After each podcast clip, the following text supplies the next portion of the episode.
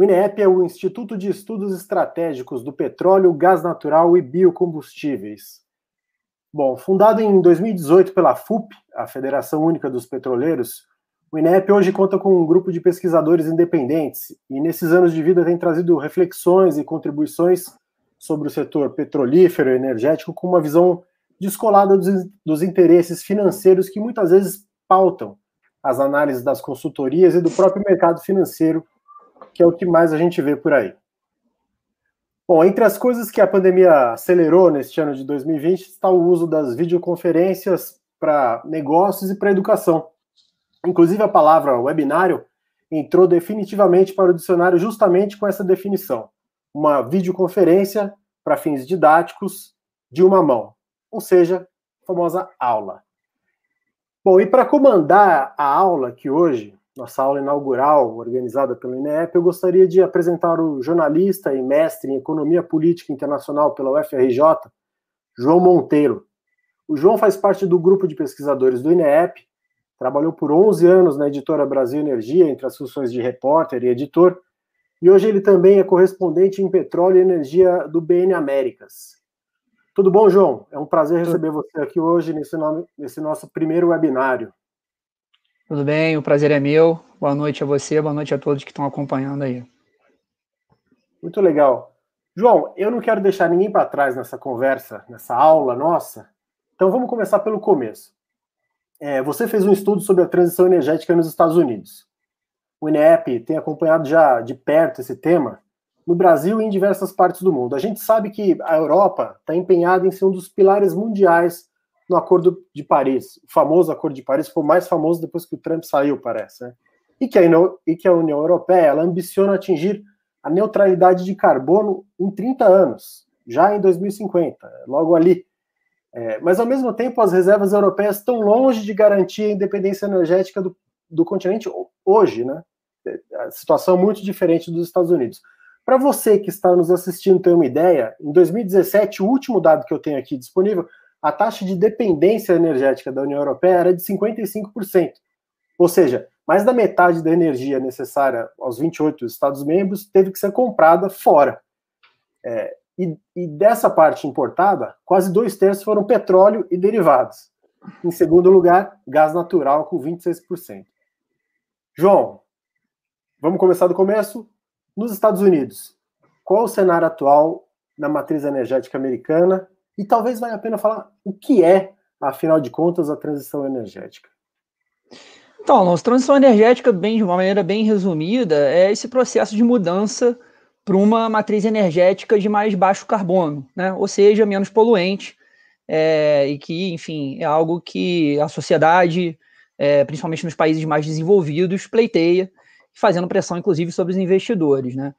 Foi interessante você começar falando sobre essa questão de importações na Europa, porque os Estados Unidos, é, é, a situação está bem diferente. Né? Os Estados Unidos, pela primeira vez desde 1952, eles se tornaram exportadores líquidos de energia, né? conseguindo aí galgar uma posição de maior independência energética. E isso, é claro, foi fruto da grande revolução do shale norte-americano nos últimos 10, 15 anos. Né? O shale é, é, shale gas e o shale tight oil são recursos não convencionais é, é, encontrados em, em, formações rochosas com baixíssima permeabilidade que dificultam a extração desses recursos.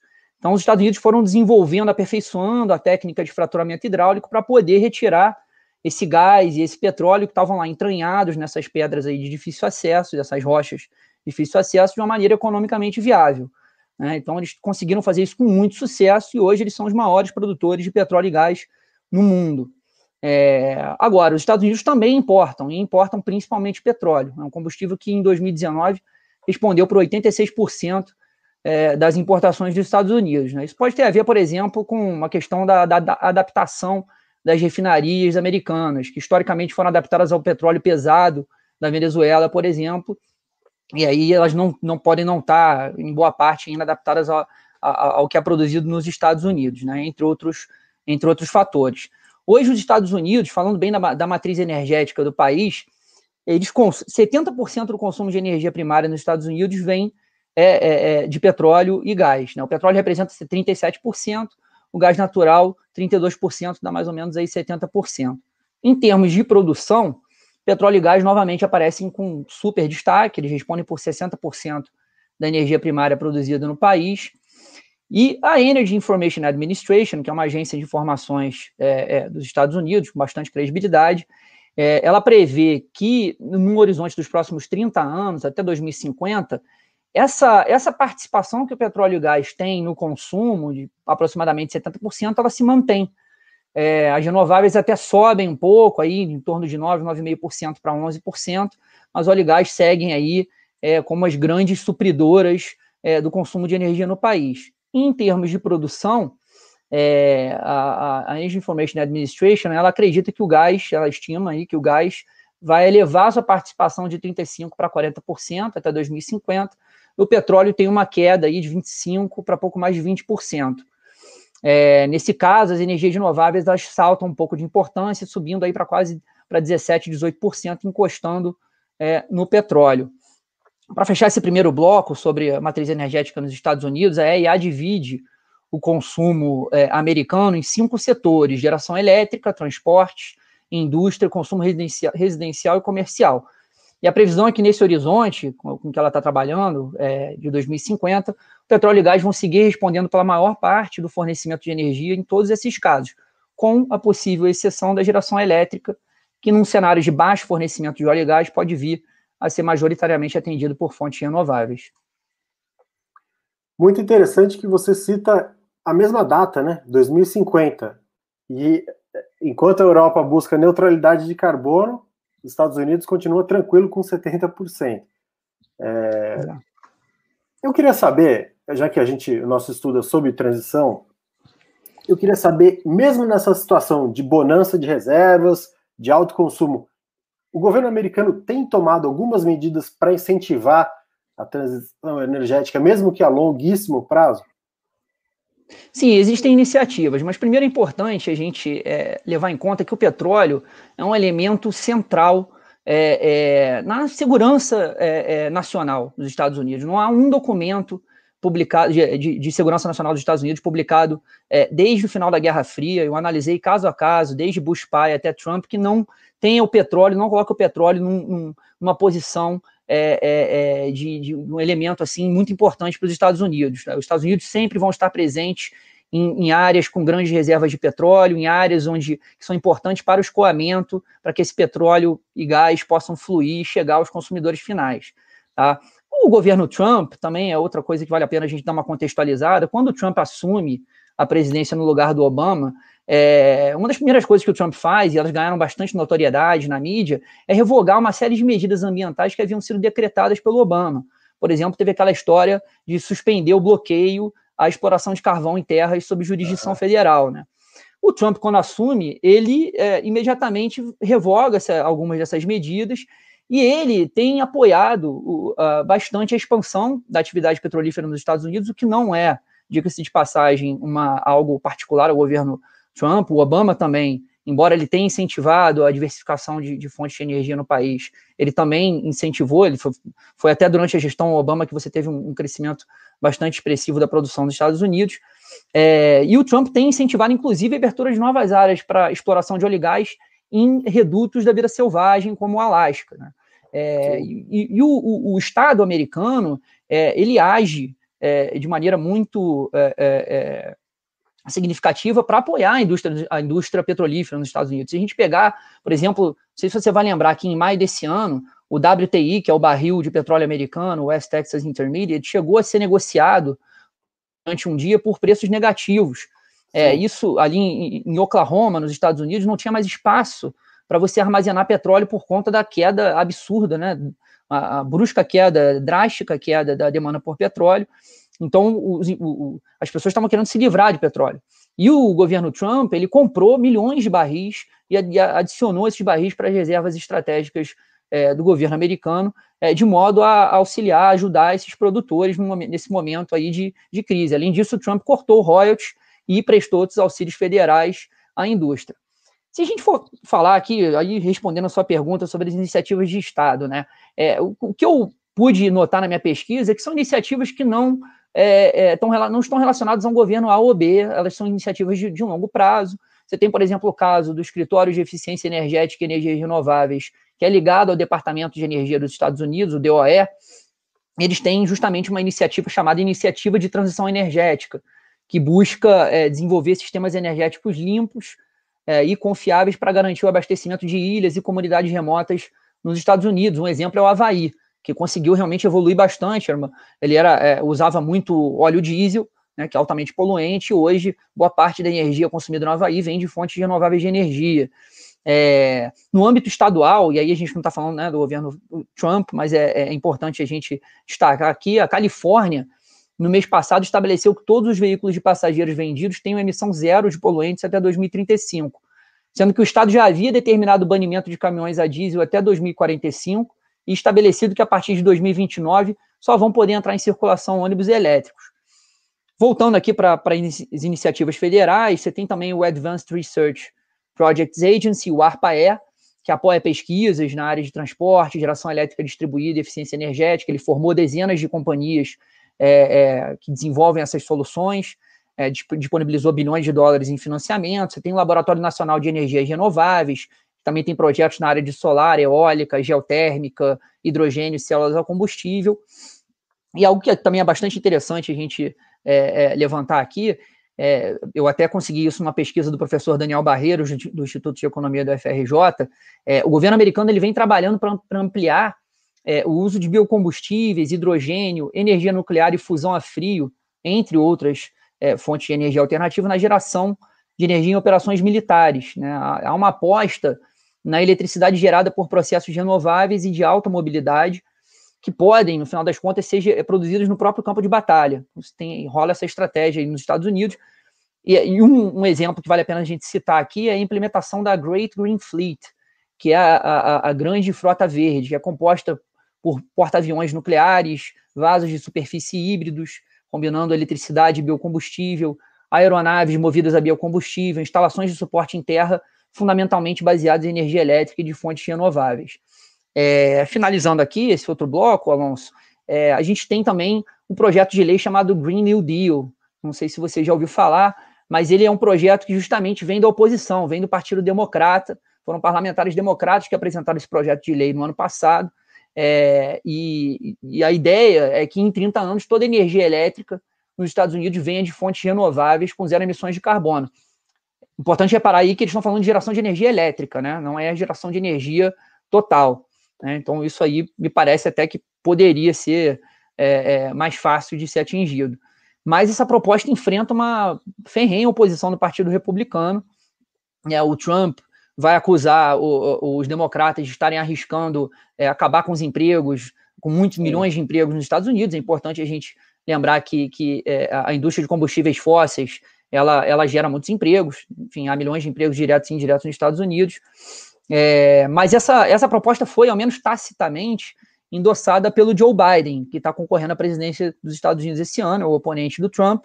Ele não citou, ele não mencionou aí o Green New Deal, mas ele anunciou um plano de investir 2 trilhões de dólares, é, se ele for eleito, é, em energias limpas, empregos, infraestrutura limpos, né, caso ele saia vencedor.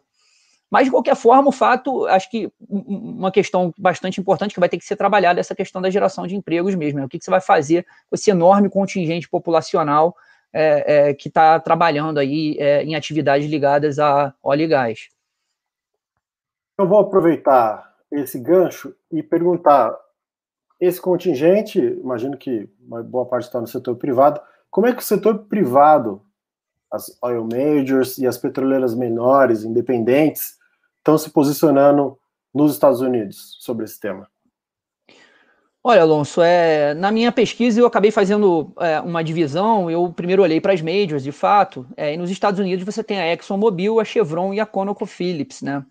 É, e o fato é que nenhuma dessas empresas está seguindo um caminho, ao menos por enquanto, é, enfim, parecido com o que estão fazendo as majors europeias. E aí eu estou me referindo à BPN, a Shell, a Equinor, a Total, mesmo a Eni italiana. É, essas empresas elas seguem bastante focadas nas atividades de exploração e produção, refino, distribuição de combustíveis fósseis, sem planos concretos ainda de diversificação de fontes é, é, de energia em seu portfólio de projetos. Né? Existem, de fato, é, ações de curto e médio prazo para reduzir os impactos ambientais das suas atividades. Então, projetos, elas investem em projetos de captura e armazenamento de carbono, é, pesquisa e desenvolvimento sobre biocombustíveis a partir de algas, células a combustível. A Exxon fechou o contrato em agosto para comprar diesel renovável de uma refinaria na Califórnia, mas são ações que me parecem são mais pontuais, não, não apontam aí para um, um caminho, um descolamento da imagem de empresas de petróleo, como as mídias europeias vêm fazendo. A se chamava até há, alguns anos Statoil, né? Ela mudou de nome justamente porque ela está nessa eh, estratégia é, de, de, se transformar numa empresa de energia, não só óleo e gás. É, a Chevron também está trabalhando para reduzir suas emissões. É, é, bom, é bom lembrar que a Chevron e a Exxon fazem parte da OGCI, que é a Oil and Gas Climate Initiative, um grupo de petroleiras, se não me engano, a Petrobras também faz parte desse grupo, que está bem alinhado aí com, com as metas do Acordo de Paris, que trabalha para reduzir, estabeleceu metas para reduzir as emissões de gases de efeito estufa. E a, a ConocoPhillips, é, menos ainda, assim, eu vi menos ações é, da ConocoPhillips é, para investimento em fontes alternativas de energia. Basicamente, as suas ações é, se resumem à mitigação dos impactos ambientais das suas atividades. Se a gente for falar das petroleiras independentes, é, enfim, é, é, os Estados Unidos eles têm uma particularidade, né? Quem acha petróleo na sua, na sua propriedade, embaixo da terra, da sua fazenda, da sua casa nos Estados Unidos, você pode ser dono é, de, dessas reservas. Isso favoreceu um tipo de desenvolvimento da indústria bastante diferente do brasileiro, por exemplo, onde foi é, é, a Petrobras deteve o monopólio até o final do, do século XX. Né? Então você tem uma, uma super, você tem uma indústria muito pulverizada, há 9 mil petroleiras independentes nos Estados Unidos, que respondem aí por é, mais de 80% da produção de petróleo produzido nacionalmente e por 90% é, do gás natural é, extraídos lá no, no, nos Estados Unidos. Essas empresas. Essas... Tá me ouvindo? Tô, tô. Ah, sim, perdão. É, essas empresas, elas passaram por maus bocados aí nos últimos meses por conta dessa da pressão, né, da, por, sobre os preços do, do, do, barril de petróleo. Já havia uma pressão antes da pandemia por causa da guerra de preços entre a Arábia Saudita, Estados Unidos e Rússia. Isso foi muito intensificado por conta é, da, da pandemia que reduziu aí a, a demanda global por, por óleo e gás. E muitas dessas empresas, ao menos 25 produtores locais pediram falência no primeiro semestre é, somando dívidas totais aí de mais de 30 bilhões de dólares. Entre elas tem uma tá, gigante do shale norte-americano, a Chesapeake Energy, que tem 9 bilhões em débitos. E aí, é, analisando aí o que é, especialistas, é, consultorias como a Deloitte e a McKinsey estão falando sobre as petroleiras independentes, como em outros momentos de crise, há uma tendência aí de consolidação nesse setor, com um aumento das operações de fusão e aquisição, é, e para essas consultorias vão restar empresas de grande escala e, e companhias menores, mais, mais ágeis e inovadoras, justamente aproveitando, Alonso, oportunidades de negócios envolvendo hidrogênio, amônia, metanol, novos plásticos, é, CCS, né, que é a captura e armazenamento de carbono, justamente tendo em vista a transição energética. É, enfim, eu não vi entre essas petroleiras independentes nenhuma se destacando nesse sentido, mas existe essa, essa percepção, não sei se vai ter para onde elas correrem. É, mas o fato é que é importante a gente frisar aqui, a maior parte da produção americana de óleo e gás vem, da, é, é, vem do, do shale, vem do, de, desses recursos não convencionais, que inclusive é, foi viabilizada por uma técnica que é ambientalmente polêmica, que é do fraturamento hidráulico. Há quem diga que isso pode comprometer lençóis, pode contaminar lençóis freáticos.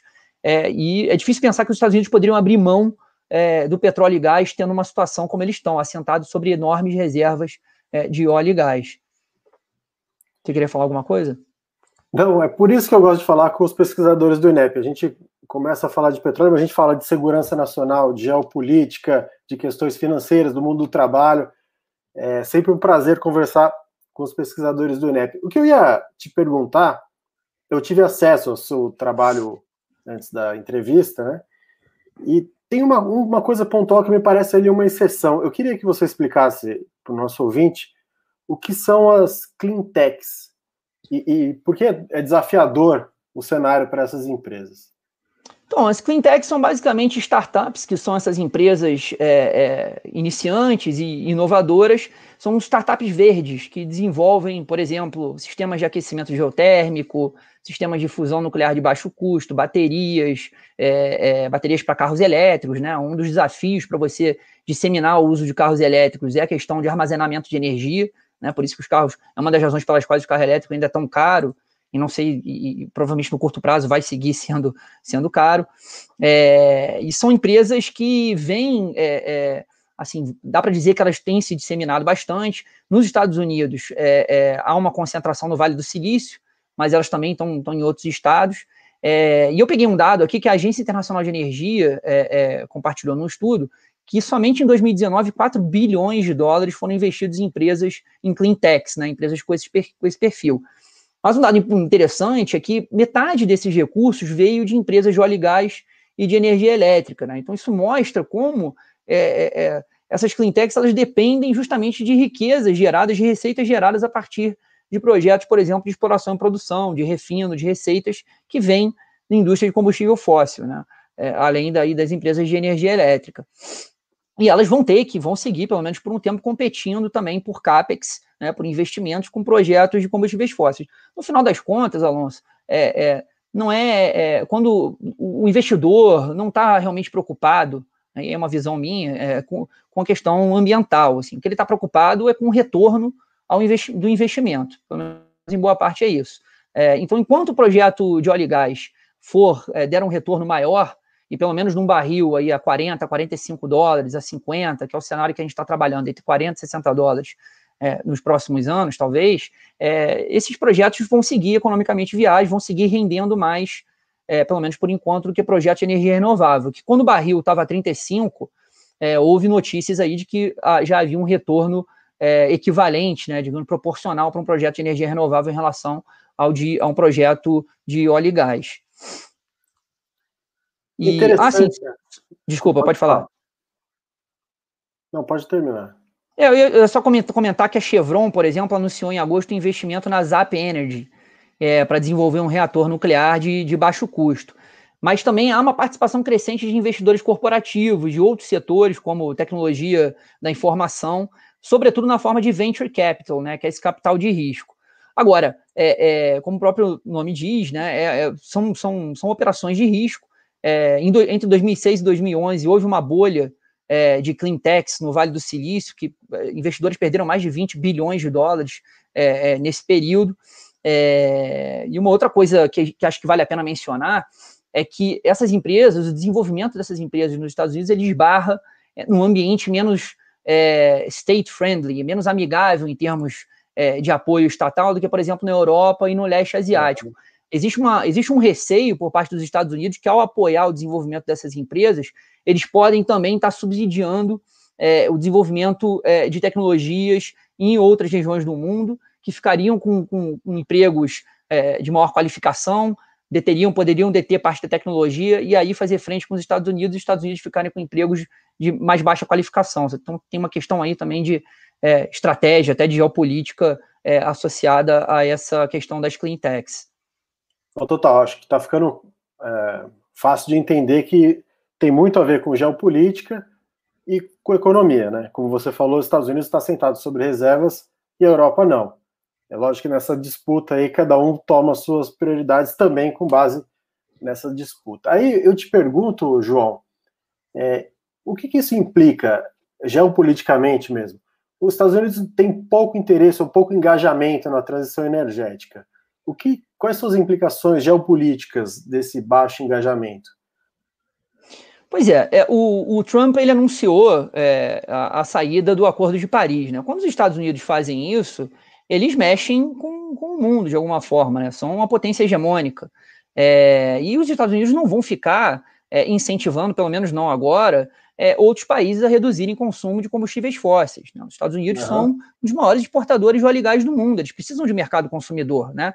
Então, isso aí já tem um efeito, isso pode, de alguma maneira, retardar esse processo de transição energética. Agora, uma coisa que é importante, como eu mencionei até agora, é que os Estados Unidos não, eles não, não é que eles não estejam é, envolvidos com a transição energética, eles estão pelo gás natural. Né? Existe uma, uma avaliação que o gás natural é o combustível da transição energética, porque ele é menos poluente que o carvão, por exemplo. É, então, há um, até no Brasil, você tem uma série de projetos termoelétricos, de, de, usinas termoelétricas movidas a gás natural, que são menos poluentes que usinas a óleo diesel, por exemplo. Então, os Estados Unidos eles estão na transição energética, mas ainda muito limitados, e pelo menos nessa, pegando essa visão da EIA, muito limitados, restritos aí à questão do gás natural. Então, eles não vão ficar incentivando outros países a reduzirem seu consumo. Há um certo desinteresse político, é, pelo menos por hora, é, para você reduzir realmente a produção de óleo e gás no, nos Estados Unidos. Isso, é claro, mantém os Estados Unidos na briga por mercados consumidores. Isso pode, é, como vinha acontecendo já antes da pandemia, é, se gera um aquecimento aí na disputa por mercados consumidores com a OPEP, liderada pela Arábia Saudita, e com a Rússia o que, o que acaba gerando uma pressão sobre o preço do barril de, de petróleo. E falando um pouquinho de Brasil, você também tem, é, com a expansão do, da, da, das exportações de gás nos Estados Unidos, sobretudo na forma de GNL, você pode ter uma competição é, do GNL com o gás do pré-sal. Né? O gás do pré-sal, produzido nesses campos é, marítimos que a gente tem aqui, na, sobretudo na Bacia de Santos, ele, em boa parte, é reinjetado atualmente é, é, para aumentar a recuperação de, de, petróleo, mas você tem já uma parte que chega à costa e a Petrobras está terminando é, de construir ter um terceiro gasoduto offshore, o Rota 3, para levar gás é, do campo de Búzios, por exemplo, que é o maior projeto hoje da Petrobras, para a costa. Então, assim, existe uma, é, uma tentativa de ampliar é, o consumo de gás no Brasil, do gás do pré-sal, mas talvez exista essa competição com o GNL, Embora hoje mesmo, por exemplo, eu falei com, a, com um executivo da Shell que acha que poderiam ser fontes complementares, né? O, você tem, por um lado, a flexibilidade do GNL e, por outro, um, um fornecimento constante é, do, do, gás do pré-sal. A Shell, por sinal, ela está construindo, vai construir a primeira usina termoelétrica integrada uh, ao pré-sal, ela vai receber, vai ser movida a gás natural oriundo do, do pré-sal. É um primeiro projeto do tipo que surge no país, é, e você tem, a Shell é uma das majors que estão focando, que tem como uma das suas frentes de atuação o gás natural no país. O, a ExxonMobil, por exemplo, ela tem uma parceria com a Celso, que é a companhia elétrica de Sergipe, é, ela está fornecendo GNL é, é para a usina termoelétrica Porto de Sergipe. Ela está junto à Qatar Petroleum. Enfim, então elas tão, também estão de olho nesse mercado aqui no Brasil, que está passando por um processo de abertura, assim como aconteceu no upstream, nas atividades de IP, está acontecendo hoje no midstream, no downstream, com uma redução da participação da Petrobras nesses segmentos. Interessante. João, a gente, nosso papo, nosso webinar é bem dinâmico aqui. Acho que a gente está chegando no final já, é, mas eu não posso terminar sem citar as eleições para a presidência dos Estados Unidos. No dia 20 de janeiro do ano que vem, os americanos já vão ter um novo presidente. E pelo menos aparentemente, isso deve ter um grande impacto na transição energética e na política energética em geral. É, ou pelo menos, imagino, na agenda de redução de danos. Eu queria saber quais impactos você acredita que essa eleição pode ter, se vai ter, na transição energética nos Estados Unidos.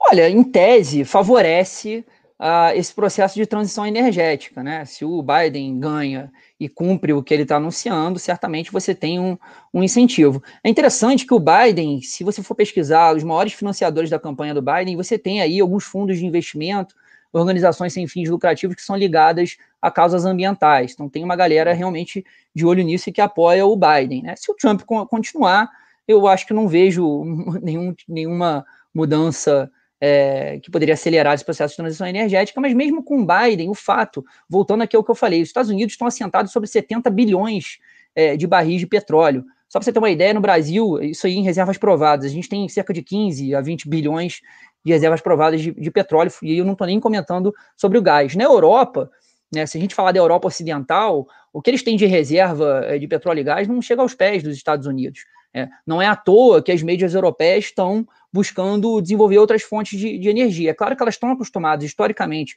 produziram a maior parte, a maior parte da produção delas é, vem de outros países, é só estudar um pouco a história do Golfo Pérsico.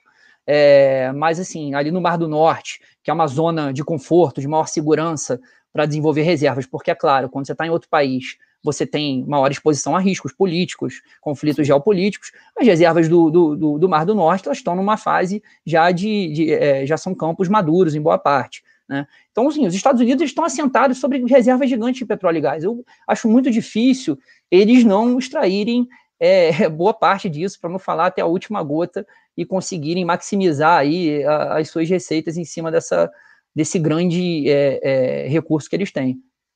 Não, realmente não faz sentido, né? É, João, muito bom. Eu gostaria de agradecer, em nome do INEP, pelo seminário. A gente ouviu hoje o João Montenegro, jornalista, mestre em Economia Política Internacional. O João é pesquisador do INEP. É, João, queria saber se você tem algum último recado para dar, se despedir, como a gente pode acompanhar o seu trabalho no INEP. Então, não acho que eu falei tudo que eu tinha para falar. É, eu faço algumas análises para o INEP é, semanalmente, e além disso, estou diariamente publicando matérias sobre petróleo e energia elétrica no BN Américas, é um veículo fechado, mas enfim, às vezes até via INEP a gente pode conseguir compartilhar algumas informações, isso é só entrar em contato com a gente. Muito legal. Você pode acompanhar o trabalho do João e dos demais colaboradores do INEP, como ele falou, nas nossas redes sociais e no site ineep.org.br. INEP se escreve com um E dobrado. Muito obrigado e até a próxima. Valeu, João. Valeu, abraço. Abraço.